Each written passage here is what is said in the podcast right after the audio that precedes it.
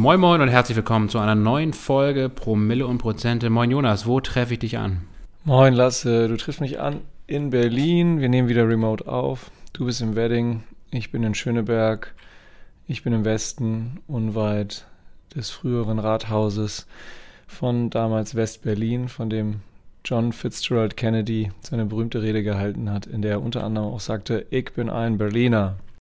Ja, meinst du, Elon Musk wird auch demnächst sagen, ich bin ein Berliner? Das würde. Jetzt, wo er demnächst auch Vollzeit-Influencer ist? Das hängt so ein bisschen ab äh, von, den, äh, von der Gegenwehr in Grünheide. Wie gesagt, Elon Musk äh, zumindest ähm, tut er dann oder, oder gibt sich dann auch gerne mal beleidigt und, ähm, und droht mit, mit Investitionsrückbau etc. Also ich weiß nicht, ob das oft gespielt ist, aber manchmal hat er durchaus mittlerweile den einen oder anderen narzisstischen Zug ähm, öffentlich äh, werden lassen. Aber ja, also es könnte auch alles ein Riesenschauspiel, ein Riesentheater sein. Ne? Also ich, wenn man sich jetzt sein Twitter-Profilbild anschaut, dann ja, das, das schaut euch das mal an, das Twitter-Profilbild von Elon Musk. Also sagt, was ihr seht. Und ähm, ja, und macht euch euer eigenes Bild. Also ich weiß, ich, ich Stand jetzt weiß ich noch nicht. Ist, glaube ich, einfach sehr viel Schauspiel bei ihm dabei, aber hin und wieder ist er, glaube ich, auch mal ehrlich beleidigt. Und, und auch immer wieder ehrlich begeistert von sich selbst. Äh, kann er ja auch teilweise sein. aber er wird jetzt, ich meine, er ist ja eigentlich schon Vollzeit-Influencer und nebenbei hat er dann auch Tesla und SpaceX und ein paar andere Unternehmen. Folgst du ihm? Die er irgendwie führen muss. Nee, ich folge ihm nicht. Ich folge ihm ja. Auf Twitter. Ja, sehr gut. Wenn du ihm folgst, dann muss ich ihm ja nicht auch noch folgen. Nein, das stimmt.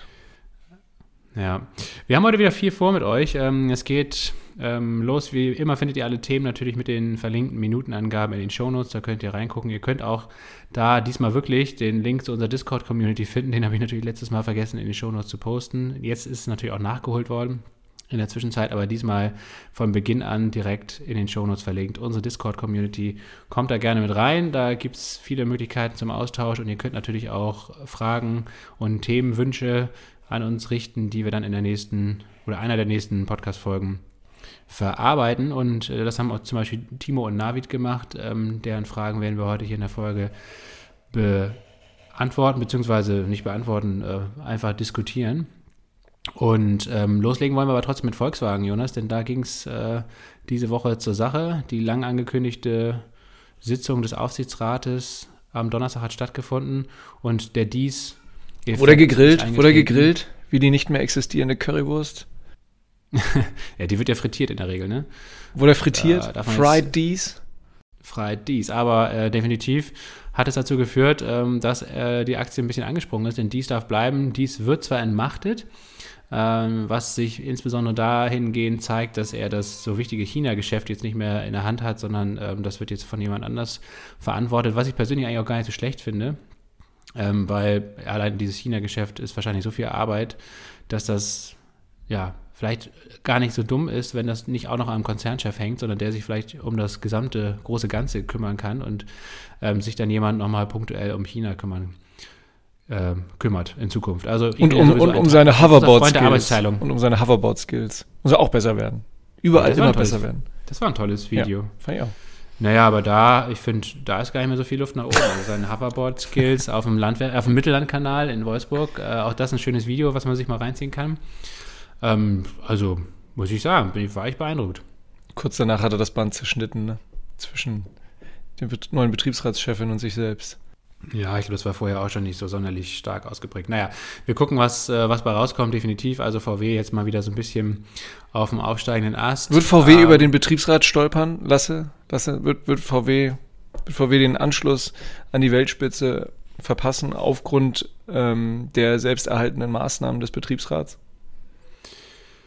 Also das sind, ist sicherlich nicht der einzige Faktor, der VW da so ein bisschen im Weg steht. Also ich glaube, VW ist, hat viele Probleme, genau wie andere, auch deutsche Autokonzerne oder generell traditionelle Autokonzerne, dass sie eben jetzt die große Herausforderung haben, diese ganzen alten Strukturen aus dem 20. Jahrhundert ins 21. Jahrhundert zu transformieren und das ganze Verbrennergeschäft einerseits in den nächsten Jahren abzuwickeln und andererseits ähm, die ganzen Kraft, die Kraft, Kraft zu bündeln, um halt ins Elektrogeschäft einzusteigen oder ins autonome Fahren. Und ich glaube, VW ist da, wie gesagt, nicht alleine mit diesen Herausforderungen und großen Problemen. Nichtsdestotrotz ist meine persönliche Einschätzung, ja, dass, dass die Rolle der Gewerkschaften und auch des Landes Nord in Niedersachsen da jetzt vielleicht nicht unbedingt förderlich ähm, ist. Also ich glaube, man muss schon natürlich die Angestellten irgendwie mitnehmen, aber man muss auch, auch ganz klar machen, dass die bisherigen Privilegien, die es jahrzehntelang gegolten haben und ähm, auch ja, die, der vielleicht der, der Personalüberhang, den man definitiv einfach aus dieser Verbrennerzeit natürlich hat und den man vielleicht nicht eins zu eins im, im neuen Zeitalter der Elektromobilität mitnehmen kann, dass das eben äh, ja, schwierige Zeiten sind auf jeden Fall und dass es da definitiv auch Einschnitte geben wird. Das ist, glaube ich, Teil der Realität einfach. Ne? Und diese Realität muss man irgendwie anerkennen. Wie man damit umgeht, ist eine andere Sache. Man kann das sicherlich dann irgendwie vernünftig versuchen zu regeln, dass da möglichst viele Leute übernommen werden und dass das alles einigermaßen sozialverträglich abläuft. Aber ähm, ja, es wird auf jeden Fall hart. Also ähm, ich glaube, in der gesamten Automobilindustrie, auch in Deutschland und bei den Zuliefererbetrieben in den nächsten Jahren, da werden sehr viele zigtausend Stellen wegfallen einfach. Das ist nun mal die, die Realität. Und mit der muss man irgendwie umgehen. Ja, ich hoffe auch, dass die, die ähm, die meisten Unternehmen das dann aber doch irgendwie schaffen und denen das gelingt, die, die Belegschaft äh, mitzunehmen. Und ja, ich meine, äh, Einschnitte tun, tun immer weh. Also ist jetzt vielleicht ein bisschen eine Floskel und eine Phrase. Aber das ist, denke ich, extrem wichtig, dass, dass ähm, sicherlich die Mitarbeiterbestimmung ähm, einerseits erhalten bleibt, aber dass das andererseits ähm, ja nicht diese dann durchaus doch seit Jahrzehnten bestehenden ähm, Strukturen wie Betriebsräte funktionieren, dass das sich sicherlich neu erfinden muss. Denn es gab ja in der Vergangenheit auch immer wieder ähm, tolle, äh, skandalöse Beispiele, wie dann Betriebsräte äh, primär in die eigene Tasche gewirtschaftet haben und irgendwie aufgrund der Un Unkündbarkeit da die dollsten Machtspielchen getrieben haben. Mm, ja, und da äh, hat sich ja auch VW immer mal wieder ähm, in die Schlagzeilen, äh, wie soll man sagen, katapultiert. Ja, bei VW war es ja am krassesten, ne? Also die, die, die größten Skandale bezüglich Gewerkschaften und, und, Betriebsräten und Selbstbereicherung und so weiter und so fort, die hat der VW sicherlich gemacht. Wobei man jetzt auch sagen muss, fairerweise, ne, also das hat jetzt ja nicht nur was mit den Gewerkschaftsführern da zu tun, das waren ja primär Männer in der Vergangenheit, jetzt ist es aktuell eine Frau im Betriebsratsspitze, ähm, sondern das Management hat sich da auch maßlos bedient und die Taschen voll gemacht und ähm, so ein Dieselgate zu verantworten und so weiter. Also äh, sowohl das Management als auch die Führung. Martin Winterkorn, ne? Da müssen wir auch nochmal wieder Namen nennen. Martin ja. Winterkorn wurde ja auch immer wieder für, für seine für sein, für sein äh, tolles Spaltmaß gelobt. Ähm, aber Martin Winterkorn hat sich auch ähm, in puncto Dieselgate sehr unrühmlich hervorgetan. Was macht er eigentlich? Sitzt leider nicht hinter schwedischen Gardinen, ne? Nee, da gehört er eigentlich hin, aber nö, ja, hat sich wahrscheinlich irgendwo das ganz gemütlich gemacht. Wahrscheinlich in der Schweiz, wie ich, wie ich die Leute so kenne. Wenn man irgendwie auf Nummer sicher gehen möchte und auch sein Geld auf äh, einen sicheren Hafen bringen möchte, dann ähm, tut man sicherlich gut daran, sich auf eine Almhütte, auf eine gut ausgebaute Almhütte in der Schweiz äh, zu verdünnisieren, nehme ich mal an. Mal gucken, ohne, ohne ja. zu wissen, ob Oder, oder nach Brasilien, ne? Brasilien ja, liefert nicht aus. Ja, gut, aber also ich würde dann trotzdem immer die Schweiz vorziehen, ehrlich gesagt. Okay, dann wissen wir, wo wir dich finden können. Irgendwo im Wallis mit deiner Schrotflinte, abgesägten Schrotflinte, sitzt du dann da auf deinem, auf deinem, auf deiner Krypto-Hardware-Wallet und, und auf meinem nicht vorhandenen Vermögen, genau. Der, der Oder egal, nee, es führt zu weit jetzt. Ich möchte dir keine Mordgelüste in Richtung Martin Winterkorn vorwerfen, die ja ohnehin auch überhaupt nicht existieren. Der Typ ist dir wahrscheinlich scheißegal. Ja, ehrlich gesagt schon. Also VW ist mir irgendwie auch recht egal, muss ich sagen. Und die ganze Automobilindustrie, ne? Ich bin ja, wie gesagt, ich bin ja begeisterter Fahrradfahrer, habe kein Auto, werde auch kein Auto kaufen, außer vielleicht irgendeines Tages ein Sono, ein Solarauto, wenn es dann jemals auf den Markt kommen sollte, mal gucken. Das wird man dann noch sehen. Ähm, aber von daher, ja, sehe ich das eigentlich sehr, sehr unemotional, was da bei VW und auch bei allen anderen deutschen Herstellern passiert. Meine Position ist da ganz klar, ähm, äh, diese ganzen Konzerne inklusive aller ähm, Beteiligten, sowohl im Management als auch auf Angestelltenebene, haben da ja, sehr, sehr fette Jahrzehnte gehabt, nicht nur Jahre, sondern Jahrzehnte, haben sich da wirklich ähm, auf einem unfassbar hohen Niveau äh, jetzt ja, jahrelang gutes Geld verdient und ähm, da ist mein Mitleid einfach auch ein Stück weit begrenzt, wenn es darum geht, jetzt da ein bisschen den Gürtel enger zu schneiden und sich auch mal eben auf vielleicht etwas ungemütlichere Zeiten einzustellen, zumal, wie gesagt, in Sachen Klimawandel es so oder so sehr, sehr gut sein sollte, dass vielleicht auch ein paar weniger Autos mal gebaut und verkauft werden. Ähm, aber kommen wir kurz zurück zu VW. Also dies ist jetzt weiterhin an Bord. Und das war sicherlich einer der größten Unsicherheitsfaktoren jetzt in Bezug auf die Aktie in den letzten Wochen und Monaten. Ähm, jetzt ist sie wieder angesprungen. Ähm, das Tief war, glaube ich, bei 159 Euro, Jonas. Ne? Du hattest ja ein Abstauberlimit platziert bei 156 Euro, bist da nicht ganz zum Zug gekommen. Ähm, ich habe ja immer weiter reduziert äh, in, ja, meiner, in, meiner, in, meiner, in meiner wahnwitzigen Gier. Ähm, ich, da ich gedacht, jetzt komm, jetzt zerfleischen sie sich vollkommen und hat, ich hatte ja eigentlich den, ich glaube, das erste Kauflimit war ja bei 176, bin ich runtergegangen auf 166, wäre auch bedient worden und dann bin ich, als es bei 169 äh, war, runter auf 156 gegangen und ähm, ja, das war dann zu gierig. Ja, genau. Jetzt ist die Aktie wieder auf 186, glaube ich, angesprungen. Ähm, ich für meine Begriffe würde da jetzt mal auf jeden Fall zumindest mal einen Stop-Loss setzen unter das Tief, also vielleicht so ja in dem Bereich von 155 Euro zum Beispiel, mit ein bisschen Luft. Aber wenn das nämlich mhm. dieses bisherige temporäre Tief bei 159 nochmal überschritten, unterschritten wird, dann wird es, glaube ich, ungemütlich erstmal für die Aktie. Dementsprechend, da sollte man sich absichern, wenn man jetzt in VW investiert ist oder ähm, da noch einsteigen möchte. Die Analysten sind ja eigentlich alle überzeugt, dass VW jetzt in den nächsten Monaten und Jahren ähm, eigentlich ganz gut performen wird. Generell glaube ich, das Unternehmen ist fundamental, auf jeden Fall total günstig bewertet, gerade natürlich in Bezug auf Konkurrenzunternehmen, äh, wie meinetwegen Tesla sowieso, aber vielleicht auch andere. Also das ist, glaube ich, jetzt nicht das Problem, die fundamentale Bewertung. Ähm, die Risiken sehe ich, glaube ich, eher einerseits in China. Also ich glaube, China ist für die gesamte deutsche Automobilindustrie, aber primär auf VW das, das größte Risiko, ähm, denn dort hat VW ja über 50 Prozent der Autos in, in den letzten Jahren verkauft ähm, und hatte auch immer die Marktführerschaft bei den Verbrennungsmotoren.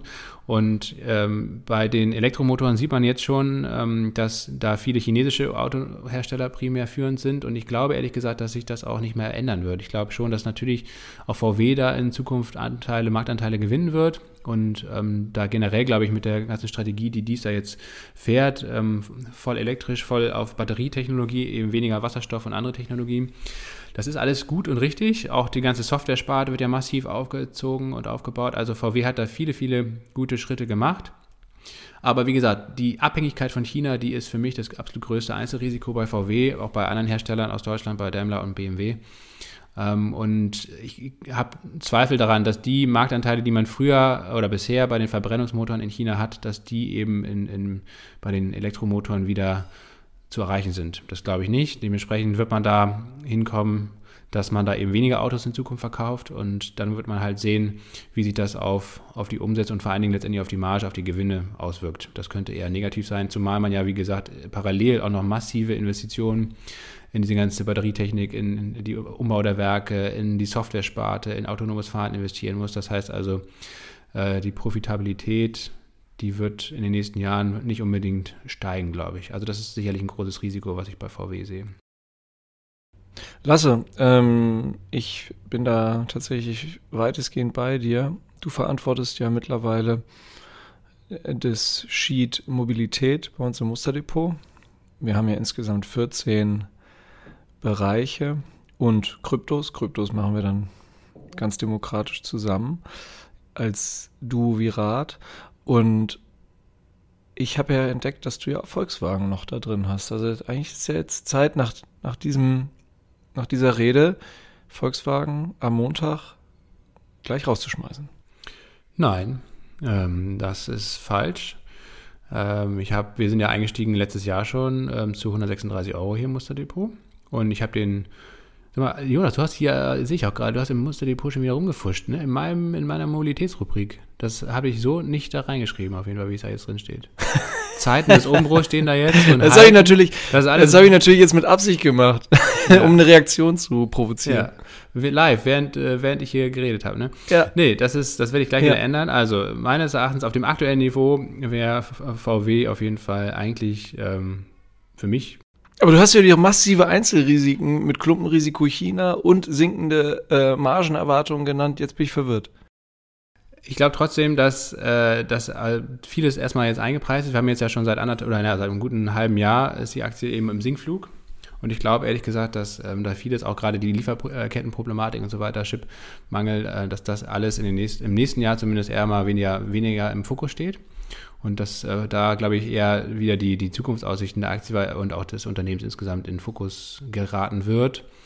Ähm, denn VW ist, wie gesagt, eigentlich generell gut aufgestellt. Ich will nur, ähm, äh, es gibt ja immer zwei Seiten der Medaille. Ne? Es gibt einerseits Chancen, einerseits Risiken.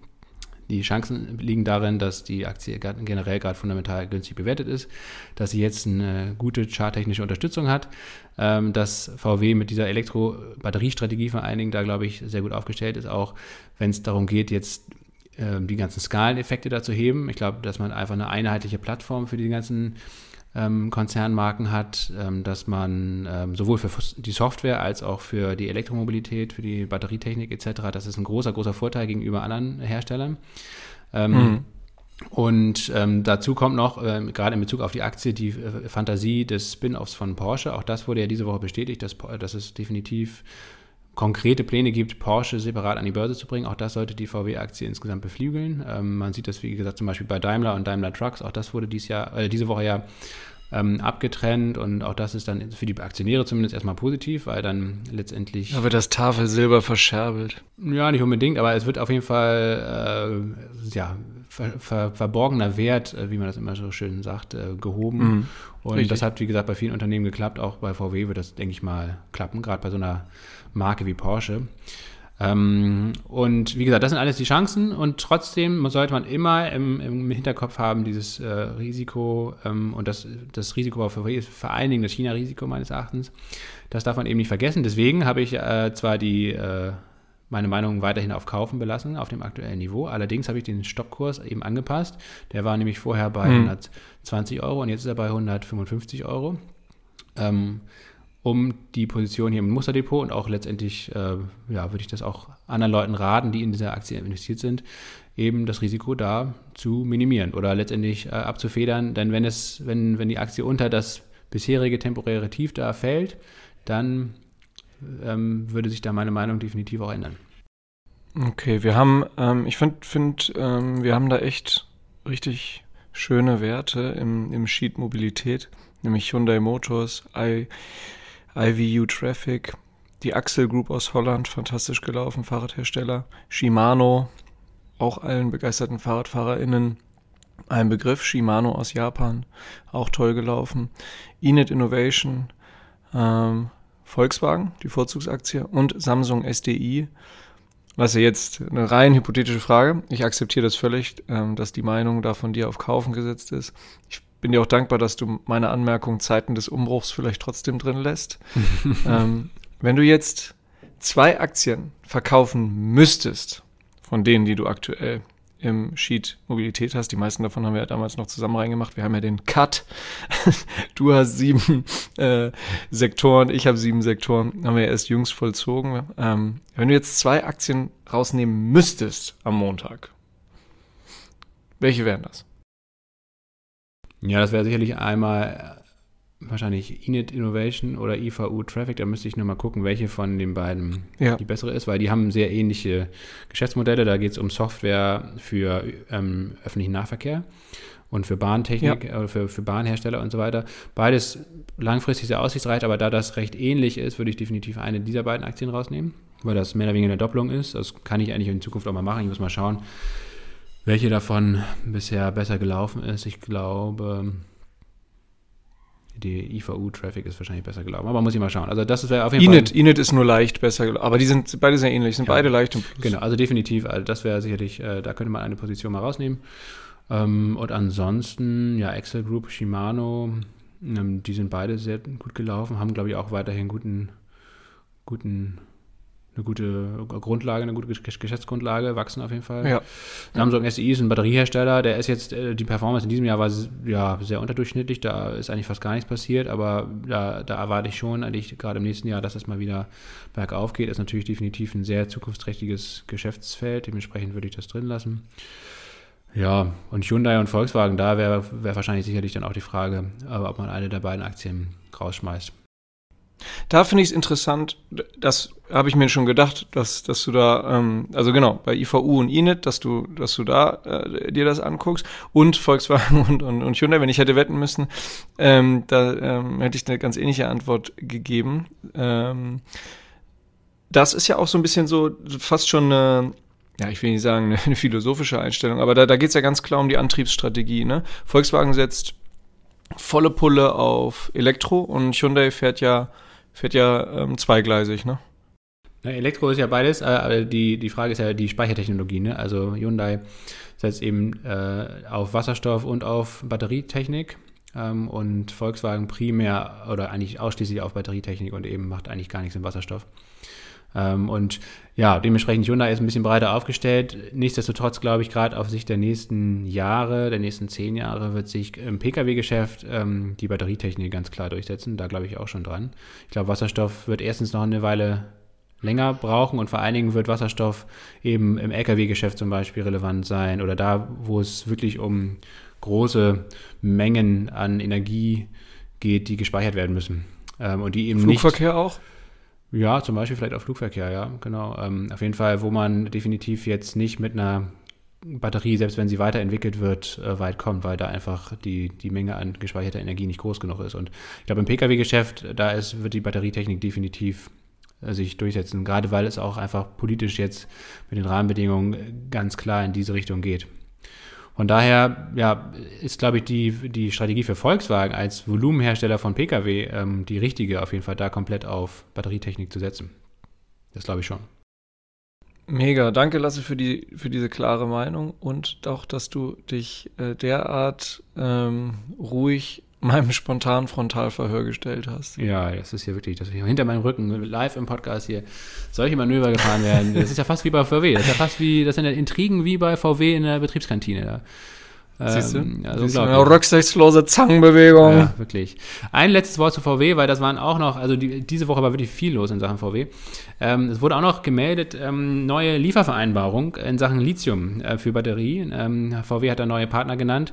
Und das wird einige Leute freuen, die hier den Podcast regelmäßig zuhören, denn unter anderem wurde auch Vulkan Energy jetzt als Partner genannt, ähm, wo 2025 ähm, das erste Lithium geliefert werden soll. Vulcan Energy ist ja quasi ein deutsch-australisches Unternehmen, also eigentlich ein deutsches Unternehmen mit einer Listung, aber in Australien an der Börse, weil dort ähm, im Rohstoffbereich äh, es deutlich einfacher ist, an Geld zu kommen. Das war der, der Grund, Hauptgrund. Ähm, Vulcan Energy hatten wir in der Folge im Sommer. Ich habe jetzt leider die Nummer nicht im Kopf. Das ist, müsste die Rohstofffolge gewesen sein, irgendwann im Juni oder so. Da hatten wir Vulcan Energy vorgestellt. Es ist eigentlich ein sehr spannendes Unternehmen, wie ich finde, denn es wird Lithium gefördert, aber auf eine CO2-neutrale und möglichst umweltverträgliche Art und dann auch noch direkt hier in Deutschland, nämlich es geht darum, unter dem Rheingraben, also zwischen, grob gesagt, zwischen Frankfurt im Norden und Basel im Süden, unterhalb des Rheins, ist letztendlich eine große, das ist auch eine, eine vulkanisch aktive Zone und ähm, in, in, der Tiefe dort ähm, sind, ja, es, es, eignet sich letztendlich diese Gegend ähm, für Geothermie. Das heißt also, dort kann man ähm, geothermische Energie gewinnen. Und äh, die Sohle, die da unten im Gestein ist, diese heiße, heiße Flüssigkeit, die dann letztendlich auch für die Geothermie hochgepumpt wird, um ähm, ja, mit Wechselwärmerichtern, glaube ich, heißt das, ähm, die Energie da rauszuziehen und das kalte Wasser dann wieder runter zu pumpen. So funktioniert ja Geothermie, jetzt ganz grob laienhaft erklärt. Ähm, das ist letztendlich einerseits eine Form der Energiegewinnung, aber diese Sohle hat letztendlich auch einen hohen Lithiumanteil. Und es wird vermutet, dass da im Rheingraben oder unter dem Rheingraben im Gestein äh, eines der größten Lithiumvorkommen weltweit ähm, vorherrscht. Vulkan Energy will das quasi heben und will dann letztendlich ähm, die Sohle rauspumpen, die Energie dabei, äh, die, also die Wärmeenergie dabei äh, gewinnen und das Lithium ab ähm, filtern und hat dann letztendlich zwei Fliegen mit einer Klappe geschlagen, nämlich einerseits CO2-neutrale Energie gewonnen und dann auch noch ähm, Lithium als Nebenprodukt mehr oder weniger, dass man dann direkt innerhalb von Deutschland oder Europa wirklich ganz nah auch an den großen Automobilherstellern dran für Batterieproduktion nutzen kann. Also eigentlich eine sehr, sehr gute Sache, ist eigentlich so schön, um wahr zu sein. Und ähm, ja, mal gucken, was daraus wird. Es gibt schon eine Pilotanlage, die richtige Großproduktion soll ab 2025 starten. Und VW und auch andere Hersteller sind da mittlerweile jetzt schon eben in Kooperation eingegangen, um sich da Liefer äh, oder letztendlich ja sich da ähm, für die Lieferung zu qualifizieren und da Dinge abzunehmen, Lithium abzunehmen. Also das ist eine gute Nachricht, sowohl für Vulkan Energy als auch für Volkswagen, wenn das ganze Thema aufgeht. Als auch für unseren Freund SMI. Genau, auch für unseren Freund Simon aus äh, Düsseldorf. Viele Grüße an dieser Stelle. Ich hoffe, der Aktie wird dann noch im Depot gehalten, denn das hat natürlich auch für einen Freudensprung bei Vulkan Energy gesorgt. Und ja, sehr spekulativer Wert natürlich, weil da noch viele Unwägbarkeiten sind, aber trotzdem, glaube ich, eine sehr spannende Aktie. Wenn das klappen sollte, dann ist es, wie gesagt, nicht nur aus finanzieller Sicht, glaube ich, eine sehr spannende Investitionsmöglichkeit, sondern vor allen Dingen auch unter Nachhaltigkeitsaspekten, weil so ein Lithium da zu fördern, ähm, hat, wie gesagt, viele, viele ökologische ähm, Vorteile auch. Und dann gibt es noch ein, äh, zwei andere Partnerschaften mit Umicore, das ist ein großer Material-Technologiespezialist aus Belgien, eigentlich auch eine sehr spannende Aktie, ähm, muss man sich eigentlich mal genauer anschauen. Der Chart sieht allerdings recht düster aus aktuell. Da müsste man mal rausfinden, was da der Grund für ist. Aber letztendlich bei Umicore geht es eben um Materialrecycling und ich glaube, das ist eine ganz, ganz wesentliche Sache. Ähm, auch wieder aus zweierlei Gesichtspunkten. Natürlich ähm, ökologisch ganz wichtig bei dieser ganzen Batterietechnik, ähm, dass es möglichst schnell dahin geht, dass alle Batterien ja, in einem geschlossenen Kreislauf zirkulieren, Wertstoffkreislauf, dass die alten äh, Batterien wieder zu neuen gemacht werden und das natürlich mit möglichst wenig Energieaufwand. Umicore ist da schon ordentlich am Forschen und auch ähm, bietet dieses Recycling schon an, aber auch von ganz vielen anderen ähm, Rohstoffen, die letztendlich nicht nur in der Batterie, sondern auch in anderen ähm, Teilen eines Autos ja vorkommen. Ähm, ja, da muss man eben einfach in Zukunft, glaube ich, viel, viel mehr ähm, recyceln, nicht nur aus ökologischen Aspekten, sondern glaube ich auch ähm, in Bezug auf Sicherheit der Lieferketten zum Beispiel. Und ähm, es könnte sogar sein, dass es eben auch ökonomisch in, in, kurzer Zeit vielleicht schon sinnvoller ist, wenn man bedenkt, wie teuer oder wie knapp letztendlich auch vielleicht Lithium wird und äh, der Abbau von neuem Lithium, ähm, ist es vielleicht auch ökonomisch sinnvoll, Lithium und auch andere Rohstoffe eben wieder zu gewinnen und zu recyceln. Ähm, ja, also auch hier eine Partnerschaft mit VW recht spannend. Also auch das hat letztendlich sicherlich nochmal dazu geführt, ähm, dass VW, dass die VW-Aktie in dieser, äh, dieser Woche sehr gut gelaufen ist. Und ja, also meines Erachtens ist da jetzt zumindest kurzfristig mal der Turnaround gelungen und ähm, das geht wieder Richtung Norden. Mal schauen, wie lange, das wird man dann sehen. Ähm, aber das soll das Update zu VW gewesen sein, Jonas. Du hast dich. Das war übrigens Folge 77. Mit den Rohstoffen. Folge 77, hat, ja. das war, war, im Juni mit den Rohstoffen. Wer sich das nochmal anhören will, da hat Lasse auch, ist Lasse auch nochmal deutlich äh, tiefer äh, eingestiegen in, in das Geschäftsvorhaben von, von Vulkan Energies. Und, auch anderen Lithiumwerten ähm, haben wir sehr ausführlich ja, über Lithium gesprochen genau. und über andere Rohstoffe natürlich auch, Gold, Silber, sonst was. Folge ähm, 77. Jonas, du ähm, hast dich diese Woche auch mit Krypto natürlich ähm, wieder beschäftigt. Da war ja, diese Woche eigentlich auch recht. Ja, du, genau, du bist ja hier der Krypto-Nerd hier bei uns im Podcast. Das ist natürlich wunderbar, dass hier viel thematische Diversität herrscht bei uns. Ähm, äh, es gibt uns noch mal ein kleines Update. Diese Woche ging es da nämlich auch hoch her. Im, im amerikanischen Kongress wurden einige ähm, Hochkaräter ähm, aus der Kryptobranche vorgeladen und es ging um die Regulation von Kryptowährungen. Genau, wir werden euch mal zwei Videos dazu in die Show Notes packen. Ich finde Must See und äh, ich habe mir natürlich noch ein paar mehr Videos dann angeschaut und man kommt ja dann äh, dank des hervorragenden YouTube-Algorithmus von einem sinnvollen ins nächste und dann ist der Tag rum. Also schaut euch die beiden Videos an. Danke, mindestens. ein großer Dank an YouTube an dieser Stelle, an den tollen Algorithmus ja. von YouTube. Wahnsinn. Ja, Alphabet große Arbeit geleistet. Ja, ich ganz grundsätzlich zu sagen, ist das, äh, sehen wir ja in den letzten eineinhalb Wochen oder so, oder letzten zwei Wochen dann, dann auf, und, auf und ab in einem relativ engen Kursband, wenn man sich jetzt die, die die Kursverläufe der zehn, der nach Marktkapitalisierung zehn größten Kryptowährungen oder Kryptoprojekte anschaut. Und ein Grund, weshalb das so ist, ist natürlich, dass ähm, die, die Unsicherheit da, da erhöht ist. Ähm, ich glaube, da fliegt demnächst der Deckel nach oben sowas von weg. Aber keine Anlageberatung natürlich an dieser Stelle ist meine persönliche Meinung und mein Personal Gut Feeling. Äh, noch vor Weihnachten oder erst im neuen Jahr? Ja, es hängt so ein bisschen davon ab, ähm, was jetzt, was jetzt die nächsten 5, 6, 7, 8 Tage passiert, wie die Kongressabgeordneten, es war ja eine Anhörung im Kongress, ein Congressional Hearing. Ähm, und also es hängt so ein bisschen davon ab, was, was, was jetzt so passieren wird die nächsten Tage. Also langfristig sind wir ja beide, ist ja kein Geheimnis, ähm, nur bullish. Ja, mein Gefühl sagt mir, dass es, dass es noch vor Jahresende ähm, durchaus nach oben nochmal weg explodiert. Was tatsächlich ja, oft, mein Gefühl. Was oft äh, in den letzten Jahren ähm, gut funktioniert hat, auch vor Dingen im letzten Jahr, da kann ich mich noch sehr gut daran erinnern, weil ich da ähm, gut von profitieren konnte.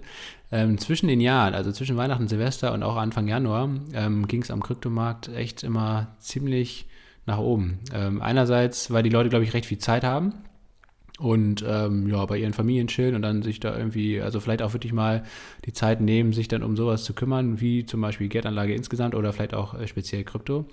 Äh, und zweitens, das darf man nicht unterschätzen, ähm, wird eben zu Weihnachten ja auch dann wirklich auch oft Geld verschenkt. Also nicht unbedingt irgendwelche Sachen, die man, ja, irgendwelche klassischen Geschenke, sondern eben auch, was weiß ich, einfach vielleicht auch, auch Geldgeschenke.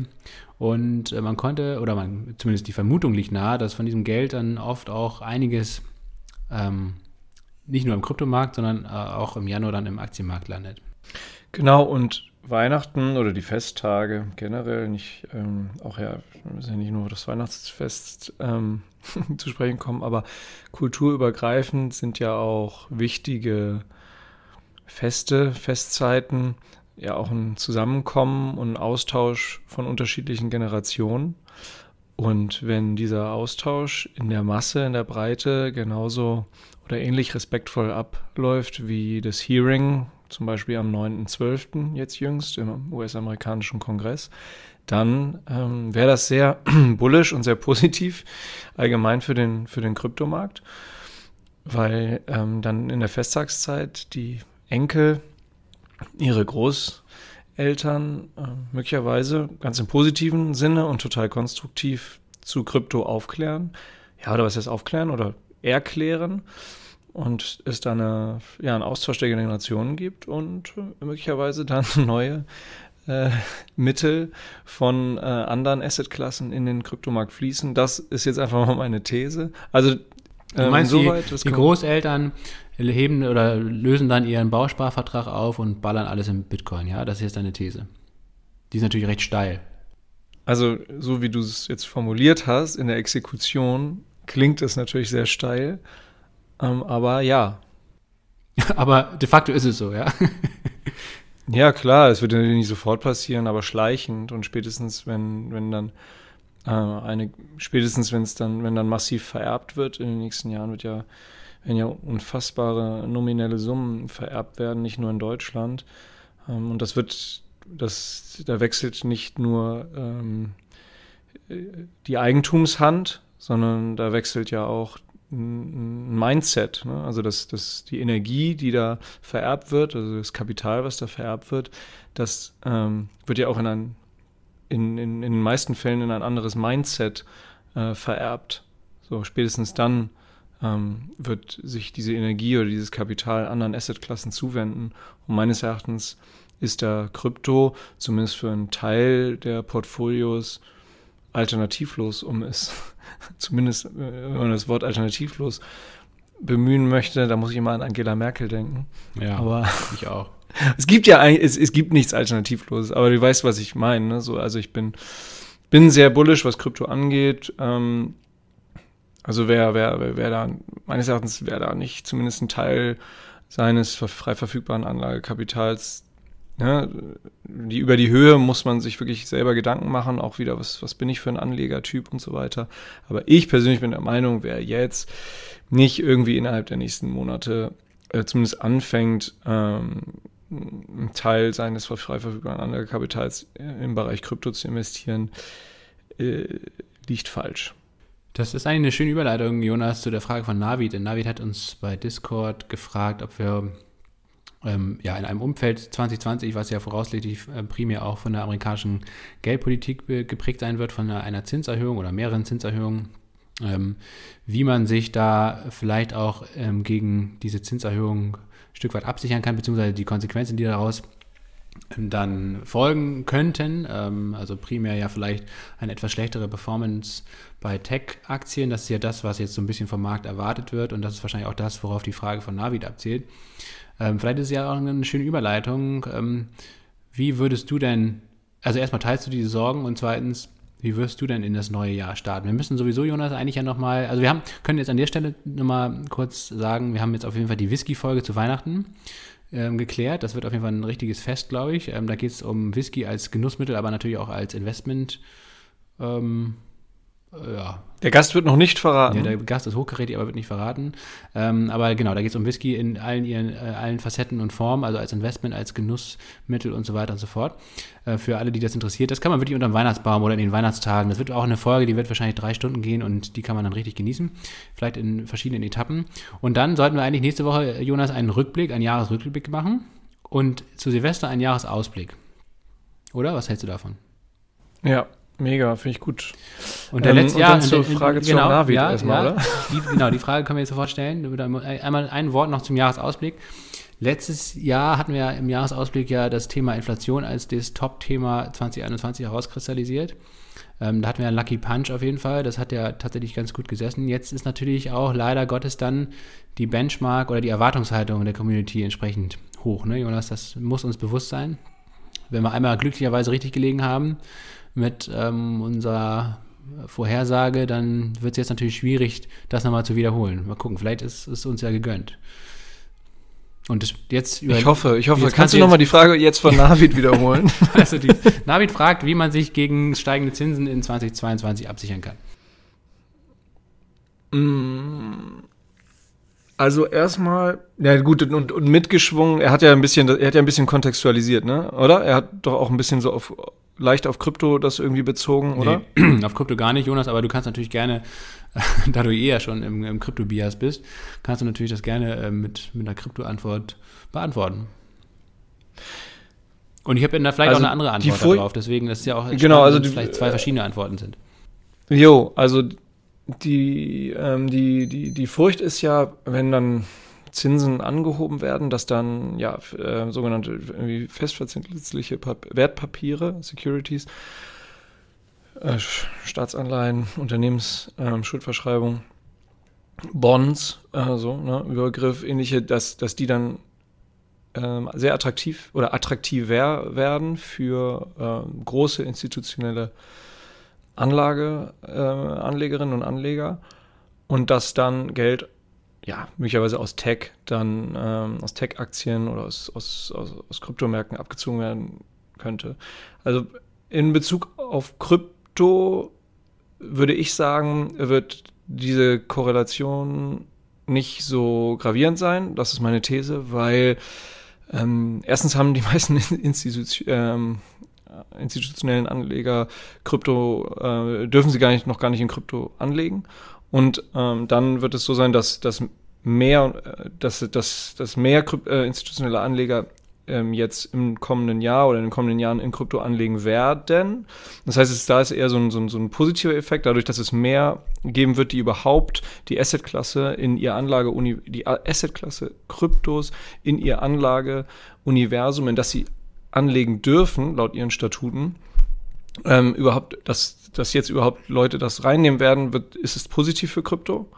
Da muss man wissen, ähm, institutionelle äh, legen relativ äh, transparent an. So, die, die, erstens beginnt das Anlagejahr dann Anfang des Jahres und ähm, es wird quartalsweise äh, ein Rebalancing vorgenommen. Und mh, also äh, Rebalancing muss ich vielleicht nicht erklären, aber doch an einem Beispiel. Ähm, und zwar, wenn die jetzt sagen in ihren Statuten, Mensch, wir legen jetzt 2% unserer Assets äh, in, äh, 2% unseres Kapitals in, in, in Krypto an, dann legen die am 2.1. los, weil da die Börse auf hat. Äh, ähm, oder weil sie, nee, nicht weil da die Börse auf hat, um Gottes Willen, die Kryptomärkte schlafen ja nicht, ähm, war, aber weil am 2.1. die aufwachen, weil sie am 1.1. ja noch zu Hause sind. Und am 2.1. kaufen sie dann, ähm, meinetwegen Ethereum, Bitcoin, ähm, Luna, Cosmos. Und ähm, dann sind 2% gefüllt und dann äh, explodiert es in, in Q1 und dann gucken sie sich dann Ende Q1 einfach Q2 an. ähm, und merken, oh, aus den 2% ähm, Gewichtung äh, sind 3,3% geworden und dann verkaufen sie, damit, weil sie sagen, ey, die Statuten sagen ja 2%. Ähm, das gibt dann Druck auf die Kurse, also das mal so von der strukturellen ähm, Mechanik her, grob gesagt. Also deswegen bin ich, was steigende Zinsen angeht, für äh, die Kryptomärkte ähm, für das nächste Jahr nicht beunruhigt. Für Tech-Aktien ähm, würde ich sagen, wird es äh, definitiv etwas volatiler. Da will ich jetzt nicht weiter ausschweifen, aber da würde ich sagen, für, für Tech-Aktien wird es nächstes Jahr definitiv. Also diese High-Growth-Titel. Ich glaube, dass, ähm, dass die großen Aktien wieder ähm, nächstes Jahr sehr gut performen werden. Also ähm, Apple wird meines Erachtens nächstes Jahr sehr gut performen. Alphabet wird meines Erachtens nächstes Jahr sehr gut performen. Meta, ehemals Facebook, ähm, Amazon ähm, werden meines Erachtens nächstes Jahr sehr gut performen. Ich glaube, eine Netflix wird, wird, wird, wird über Inflationsrate performen, wird auf, ähm, würde ich sagen, S&P 500 Performance liegen, eine Netflix. Kann ich mir vorstellen, dass es, ähm, dass es nicht drüber liegt. Die anderen vorgenannten, die äh, big, großen Titel laufen meines Erachtens nächstes Jahr alle äh, über S&P 500 Performance. Deswegen werde ich da vermutlich jetzt auch nochmal aufstocken in den nächsten Tagen bei, bei, bei, bei den etablierten genannten Werten. Ja, und ich glaube, da muss man so ein bisschen ähm, gucken. Also, und, ich teile so ein bisschen deinen Ansatz, den du in der letzten Folge gesagt hast, ähm, wo ja die Community auch aufgehorcht hast, hat, als du sagtest, ähm, dass Emerging Markets Aktien ähm, besser als viele westliche High-Growth-Titel laufen werden. Ähm, ich glaube, du hast, hast gesagt, der MSCI Emerging Markets ähm, in 2022 besser performt haben wird als, ähm, als die Nasdaq, glaube ich, ne? Nee, S&P. Als der S&P 500. So weit, so weit ja. habe ich mich nicht aus dem Fenster gelehnt. Okay, so ist Aber es ja, ist schon, schon weit genug, gelegt, äh, auf jeden Fall. Ist sehr weit aus dem Fenster gelegt, genau. Also ich glaube, dass das, ähm, ja, ich würde aber sagen, dass das Emerging Markets ähm, durchaus ähnlich, ähnlich gut performen werden nächstes Jahr wie, ähm, wie der S&P 500. Ähm, ich würde entweder gleich oder, oder, oder irgendwie vielleicht eine Underperformance von, von, von 2 bis 4 Prozent. Ich glaube nicht, dass äh, die Emerging, Mar MSCI Emerging Markets in S&P 500 schlagen wird, aber liegt, wird auf jeden Fall deutlich dichter dran liegen als, als in diesem Jahr. Schlechter ging es ja fast nicht. So, lange ausgeholt. Wie, wie kann man sich jetzt schützen? Krypto kaufen. Ähm, ja, meine Einschätzung, also in Sachen Krypto sehe ich das ähnlich wie du. Ähm, ich werde definitiv auch im nächsten Jahr, so wie ich es in diesem Jahr auch schon gemacht habe, ähm, auf jeden Fall meine Kryptoposition Stück für Stück immer weiter aufbauen, also in, Bezug auf das Verhältnis zu meinen Positionen bei ETFs und Aktien. Ähm, das werde ich auch unabhängig von irgendwelchen geldpolitischen Sachen machen, sondern generell, weil ich einfach glaube, dass Krypto langfristig äh, immer relevanter wird und äh, da werde ich jetzt nicht mit dem Gießkannenprinzip vorgehen, also irgendwie überall in alles Mögliche investieren, sondern wirklich schon ausgewählt einfach in bestimmte Sachen. Das teilen wir ja auch immer dann mit euch hier bei uns im Musterdepot, beziehungsweise jetzt in dieser Krypto. Mitgliedschaft, das kann man sich auch, äh, genau, da werden wir sicherlich noch ein bisschen mehr Infos dann immer teilen für, für euch, wenn ihr uns hier finanziell supportet als Dankeschön. Ähm, Auf promilleprozente.de kann man mal nachschauen. Ganz ne? genau, da gibt es die verschiedenen Mitgliedschaften. Ähm, das könnt ihr machen, um den Podcast hier so zu unterstützen und zu finanzieren. Ähm, ja, genau, das, ich bleibe bei meiner Einschätzung, dass Emerging Markets oder vor allen Dingen China ähm, definitiv, natürlich klar, vielleicht besser performen wird als in diesem Jahr. Viel schlechter ging es auch nicht mehr, aber das vor allen Dingen auch, äh, ja, vielleicht auch in Bezug auf den Vergleich mit dem S&P, dass der MSCI ähm, Emerging Markets vielleicht sogar outperformen wird. Und zwar, ich wurde bei Discord angefragt in unserer Community, weswegen ich da zu dieser Einschätzung komme. Ich glaube, das hat auch was mit der Geldpolitik zu tun, weil die amerikanische Notenbank wird ihre Geldpolitik deutlich straffen. Ähm, also einerseits die Anleihenkäufe zurückfahren, jetzt wahrscheinlich schon bis März und nicht wie bisher erwartet bis Juni, also sehr viel schneller als gedacht. Und dann wird es wahrscheinlich auch ähm, ein, zwei, vielleicht sogar drei Zinserhöhungen in den USA geben. Und ich glaube schon, dass das Auswirkungen hat. Äh, umgekehrt sieht man jetzt bei der chinesischen Notenbank, ähm, dass sie die Züge lockert. Das heißt also, da, ähm, das Wirtschaftswachstum in China hat abgenommen. Ähm, und äh, auch ähm, Geschichten wie Evergrande zum Beispiel, also der Immobilienmarkt ähm, und andere Risikofaktoren sorgen dafür, dass die Notenbank da jetzt eher wieder eine lockere Geldpolitik ein schlägt. Und ich glaube, das ist ein, schon ein recht entscheidender Faktor, dass eben die Aktienmärkte in China dann vergleichsweise besser laufen könnten als in den USA, zumal, wie gesagt, sie in diesem Jahr extrem schlecht gelaufen sind.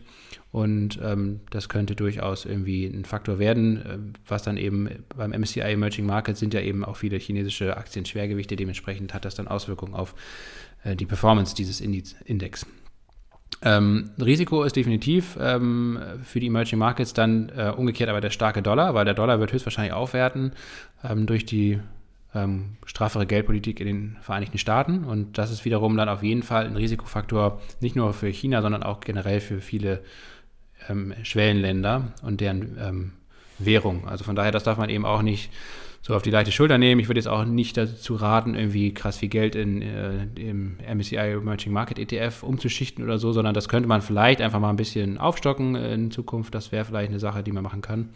Aber ähm, ja, ansonsten würde ich auch einfach erstmal Ruhe walten lassen. Ich glaube ehrlich gesagt, dass man einfach das mal weiterfahren kann, was, was man bisher gemacht hat, dass man da gar nicht groß in Aktionismus verfallen muss.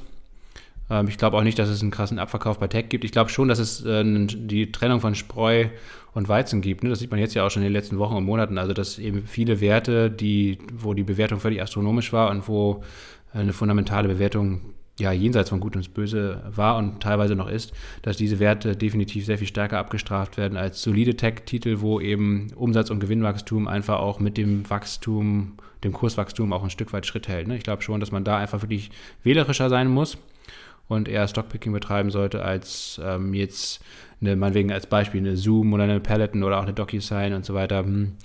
Das sind alles Aktien, würde ich jetzt nicht unbedingt den Dip kaufen, sondern einfach ähm, ja, eher dann in, in solidere Titel ähm, mit aussichtsreicheren Geschäftsmodellen investieren. Jo. Und was man vielleicht auch noch ähm, sagen kann, ich glaube, was schon, glaube ich, vielleicht auch sinnvoll sein könnte, ähm, was man sich auch vielleicht auch unter Inflationsaspekten, ich glaube schon, dass das ganze Thema Inflation nach wie vor eine Rolle spielen wird, aber ich glaube äh, bei weitem nicht so stark wie 2021. Ich glaube, diese Sorge vor anhaltend hoher Inflation, die ist auch ein Stück weit übertrieben. Also ich glaube, wir werden jetzt die nächsten ein, zwei, drei Monate werden wir aufgrund des Basiseffekts, also des Vergleichswertes vom Vorjahr, noch höhere Inflationsraten haben. Spätestens ab April und Mai ähm, wo ja in diesem Jahr die Inflation richtig signifikant angefangen hat zu steigen. Spätestens ab diesen Monaten wird man eben diesen Basiseffekt nicht mehr haben. Das heißt also, von da an wird die Inflationsrate meines Erachtens sowohl in Europa als auch in den USA spürbar zurückgehen.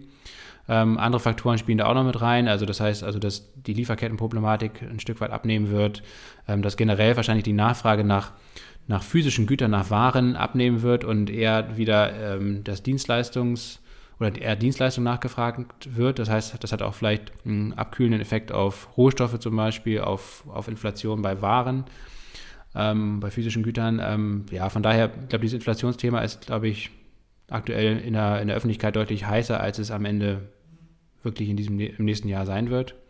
Nichtsdestotrotz, so Konsumgüteraktien oder so ein ETF auf Konsumgüter ähm, oder, oder auch Banken und Finanztitel, also ein ETF zum Beispiel auf, auf Finanzwerte könnte man sich sicherlich auch nochmal als Beimischung ins Depot legen, weil das sind sicherlich dann natürlich die Titel, die oder die Sektoren der Wirtschaft, die vor allen Dingen in den USA stark von solchen Zinsschritten profitieren werden. Ne? Auf jeden Fall. Und da bist du jetzt ja schon mit, ähm, mit einem halben Fuß stark in die Ausblicksfolge ähm, gerutscht. Aber ist cool. Schön, schön angeteasert, was da ja, wir werden uns das, na, genau, wir werden noch ein bisschen mehr recherchieren und in die Tiefe gehen dann bei der Ausblicksfolge, die wird dann irgendwie Neujahr, Silvester oder so rausgehauen. Gut, das soll es damit auch gewesen sein. Jetzt kommen wir zur letzten Frage aus der Community ähm, von Timo. Und das ist eigentlich auch eine schöne Überleitung dann später zu, der, ein, zu einer Aktie oder zu einem Beispiel hier aus unserem Musterdepot. Denn Timo hat gefragt, wie wir es mit Verkäufen halten oder auch mit Stop-Loss setzen. Also wann ist Zeit, äh, irgendwie Gewinne mal mitzunehmen und wie und wann setzt man überhaupt vielleicht auch einen Stop-Loss. Ähm, er ist da öfter mal unglücklich ausgestoppt worden, hat sich dann im Nachhinein geärgert, Jonas.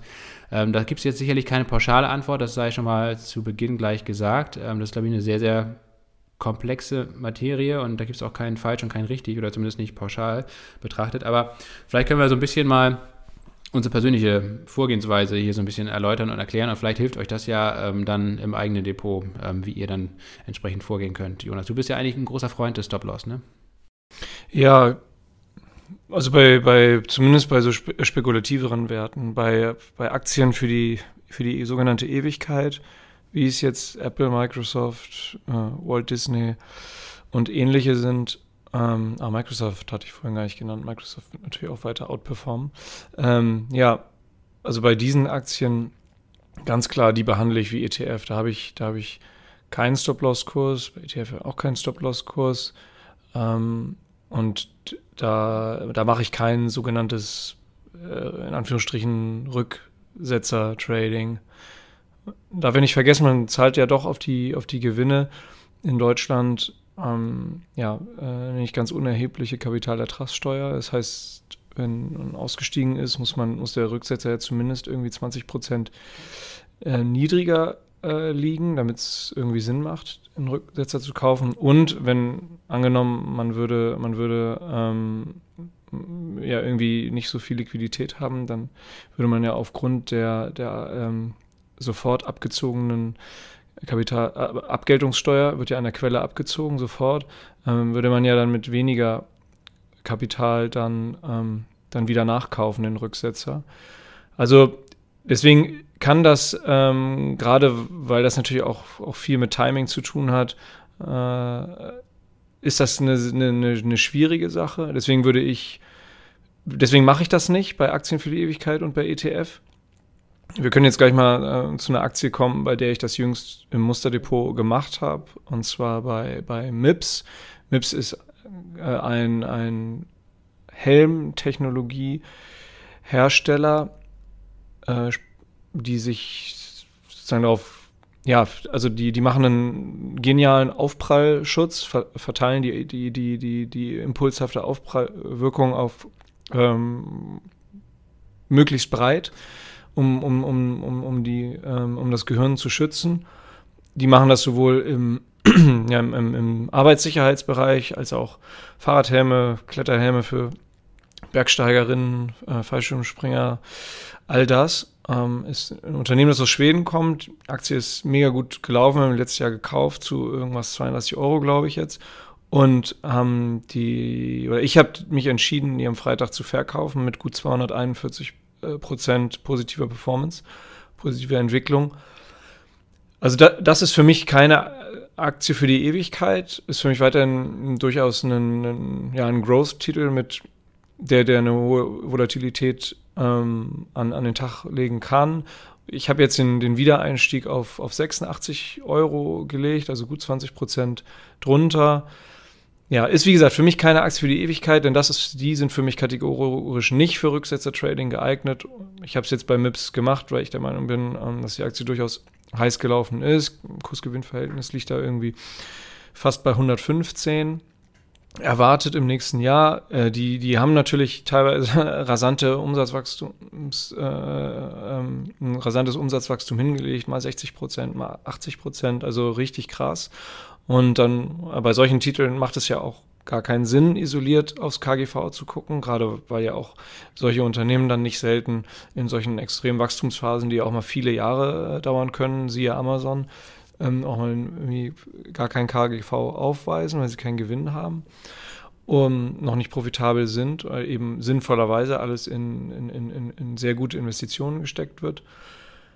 Also dieses Rücksetzer-Trading ist ist, man ist immer wieder versucht, äh, Gewinne zu realisieren, um dann zu sagen, ja, da steige ich dann wieder günstig ein. Ich denke, was wirklich essentiell ist, wenn das eine Aktie ist, wie zum Beispiel MIPS, äh, die, bei der man selber am Ball bleiben will, weil man grundsätzlich vom Geschäftsmodell überzeugt ist, und bei MIPS, MIPS sind Lasse und ich das, ist es, denke ich, essentiell, sich vor dem Verkauf oder kurz nach dem Verkauf ähm, ne, einen Wiedereinstiegskauflimit zu, äh, zu setzen, reinzusetzen, weil äh, täte man das nicht, bin ich der Meinung, ähm, und das ist mir in der Vergangenheit auch nicht selten passiert, habe ich dann den Wiedereinstieg verpasst. Und die Gefahr ist eben sehr groß.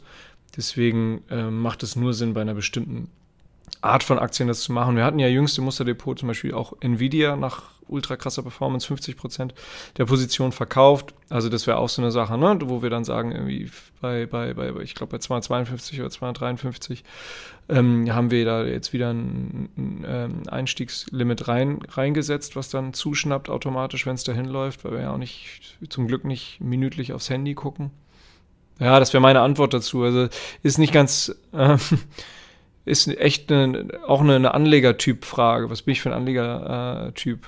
Also bin ich nur rein Buy and Hold, äh, setze ich auf, auf solide Werte, auf ganz breit, breit gestreutes Portfolio, dann macht Rücksetzer-Trading überhaupt keinen Sinn. Soll man das einfach lassen, spart man sich auch Zeit, kann man schön spazieren gehen, äh, Fahrrad fahren, Dosen werfen, was weiß ich. Und ähm, ja, Lasse, wie siehst du es? Ja, ich bin, einerseits bin ich eigentlich kein Freund von Stop-Loss-Kursen. Ähm, also zumindest bei vielen Aktien nicht. Also wenn ich letztendlich äh, eine Aktie kaufe und von dem Investment, also dann mache ich das ja, weil ich von dem Investment überzeugt bin. Vor allen Dingen aus langfristiger Perspektive, jetzt nicht auf die nächsten Monate gesehen, sondern auf die nächsten Jahre, vielleicht sogar Jahrzehnte gesehen. Und dann, wenn, wenn ich diese Aktie kaufe, dann, ja, dann setze ich eigentlich in der Regel keinen Stop-Loss. Ähm, ab und zu wenn ich spekulativere, spekulativere Werte kaufe, auch mit dann natürlich deutlich kleineren Positionsgrößen, setze ich durchaus einen Stop-Loss, ähm, auch vielleicht direkt schon beim Einstieg, ähm, um eben, ja, wenn es spekulativer wird, um halt auch das Verlustrisiko einfach einzugrenzen. Dann ja meistens dann so 20, 30 Prozent vielleicht unter dem Einstand, wenn ich einsteige in so einen spekulativen Titel. Und wo es dann letztendlich auch vielleicht aus meiner Sicht sinnvoll ist, also letztes Jahr war das Paradebeispiel, glaube ich, Plug Power, ne? Wasserstoffaktie ähm, ist 2020 einfach unfassbar gehypt worden. Ähm, hatten wir auch im Musterdepot zwischenzeit, die haben wir dann mit 1000% Rendite, glaube ich, verkauft, also völlig absurd. Und daran sieht man das schon. Also wenn man so eine Aktie, also das ist wie gesagt das Paradebeispiel, sowas hat man natürlich nicht immer, ne? so, eine, so, eine, so ein ganz, ganz einfaches Beispiel wie in dem Fall jetzt. Aber wenn man so eine Aktie hat wie Plug Power, ähm, also das, da ist einem einfach, äh, wenn man so eine Performance wirklich mal hat, wenn man so viel Glück hat, da irgendwie äh, rechtzeitig dabei zu sein, dann, und vor allen Dingen, wenn das Unternehmen ja nicht parallel, äh, weder beim Umsatz noch beim Gewinn und so weiter, ähm, auch nur ansatzweise äh, ähnlich wächst, sondern das alles nur auf Hype und auf Zukunftsmusik in ganz ferner, in fernen Jahren irgendwie basiert, ähm, dann ist es absolut ratsam, da äh, Gewinne mitzunehmen. Entweder aktiv auszusteigen, das haben wir ja gemacht, ähm, oder aber dann wirklich äh, auch Gewinne mit einem Stop-Loss abzusichern und den auch wirklich ähm, Stück für Stück immer hinterherzuziehen und, und ähm, und auch eng hinterherzuziehen, dass man da eben dann ja ausgestoppt wird und das dann einfach auch erstmal sein lässt. Also bei Plug Power haben wir ja seitdem, seit Januar, äh, seit wir da die Gewinne mitgenommen haben, auch nicht mehr im Depot, weil wir jetzt ja erstmal nichts groß von der Aktie halten. Ähm, ist das, wie gesagt, ähm, sicherlich auch immer dann gut für solche Titel, das zu machen. Ähm, ja, bei, und bei, bei MIPS zum Beispiel wäre ich persönlich zumindest anderer Meinung, Jonas. Also ich habe die, die Aktie auch nach wie vor noch im Depot. Ich habe sie auch genau zeitgleich zu unserem Musterdepot-Einstieg letztes Jahr im Juli oder was, äh, wann das war, ähm, gekauft. Habe sie jetzt nach wie vor im Depot.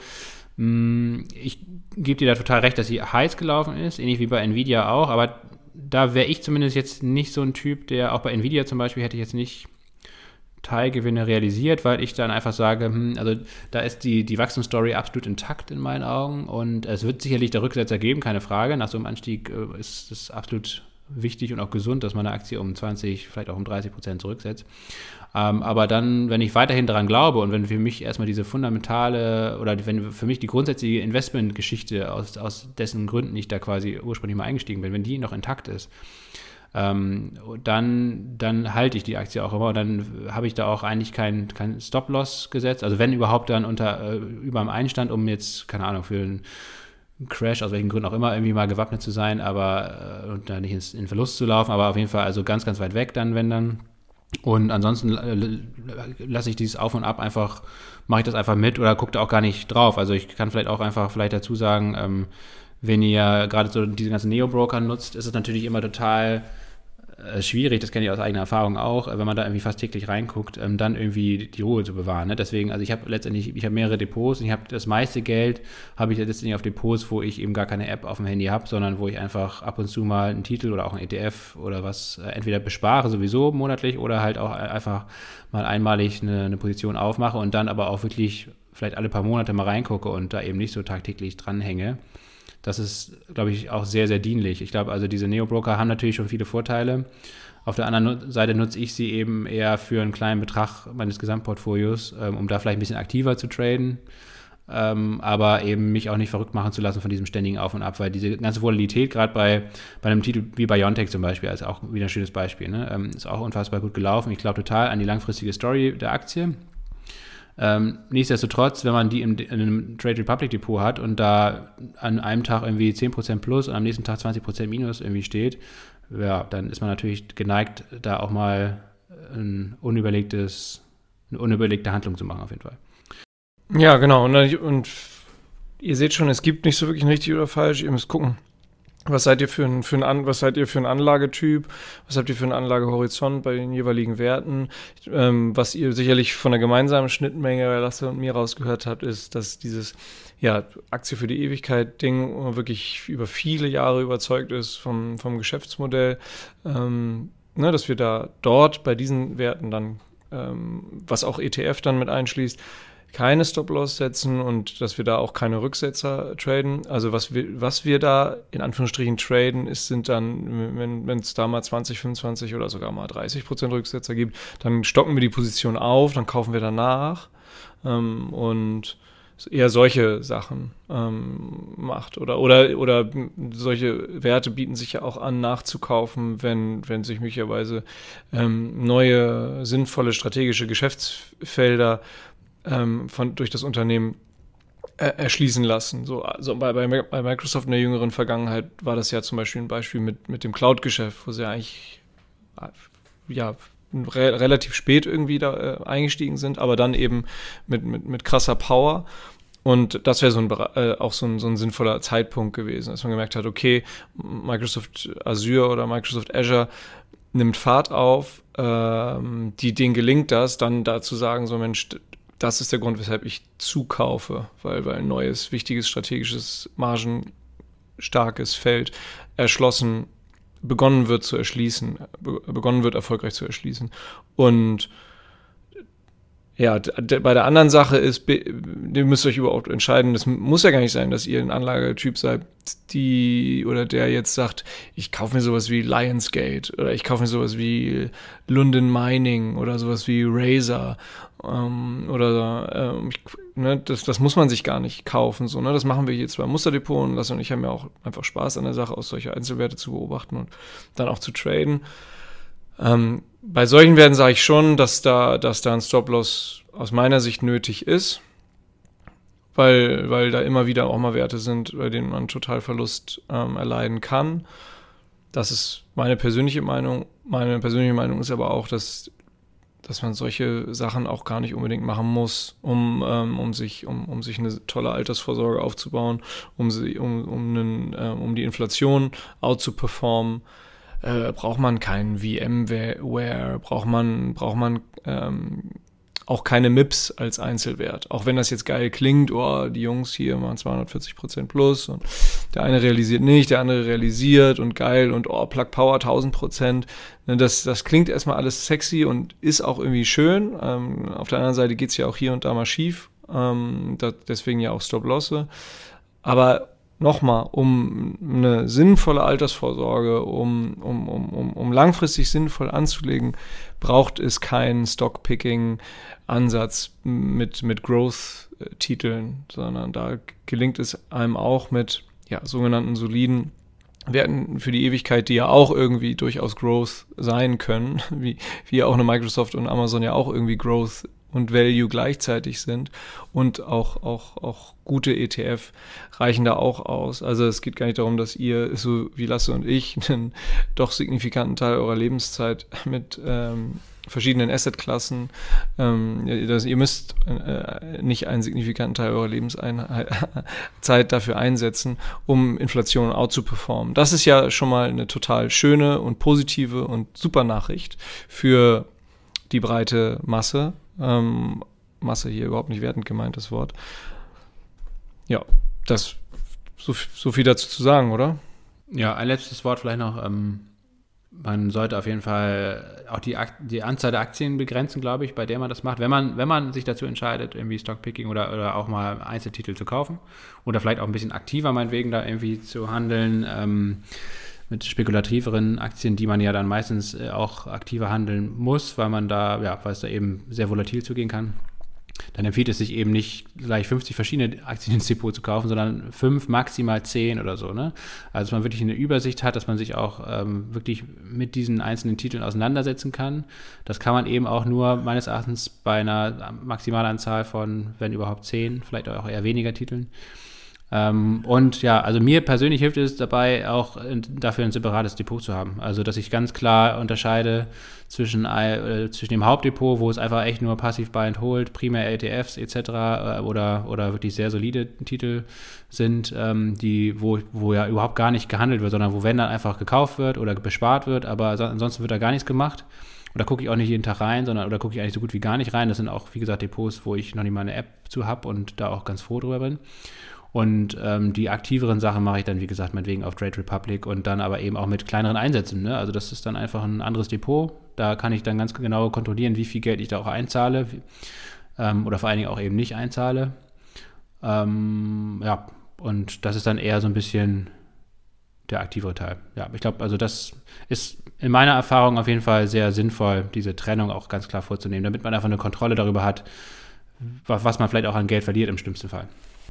Auf jeden Fall. Das ist echt ein, gut, dass du das ähm, nochmal gesagt hast, Lasse. Ich bin, ich bin da tatsächlich selber ein schlechtes Beispiel für. Das habe ich mir aber für fürs Jahresende, für ähm, die etwas ruhigere Festtagszeit vorgenommen, dass ich da den einen oder anderen äh, Wertpapierauftrag weg von ähm, der Neo Broker App äh, hin zu, hin zu ähm, einem Depot nehme, das ich, das ich auch nicht auf dem, Handy habe. Weil das ist, das ist ganz klar so, dass äh, natürlich, wir haben das Handy ähm, so gut wie immer bei uns und das äh, führt, äh, verführt dann doch äh, immer mal wieder zu, zu blindem Aktionismus. Super, Jonas. Ja, das ist doch ein schönes Schlusswort. Ähm, Auf jeden Fall. Dann bleibt uns natürlich noch äh, zu sagen, also wie gesagt, wir laden euch ganz, ganz herzlich ein in unsere Discord-Community. Den Link findet ihr in den Show Notes. Ähm, da könnt ihr ähm, ja, dabei sein, ähm, Fragen stellen, äh, diskutieren, äh, natürlich auch Themenvorschläge mit reinbringen. Äh, habt ihr ja gesehen, dass wir das in Zukunft auch noch viel verstärkter, äh, wenn wir jetzt den direkteren Draht zu euch haben, hier auch im Podcast alles behandeln können.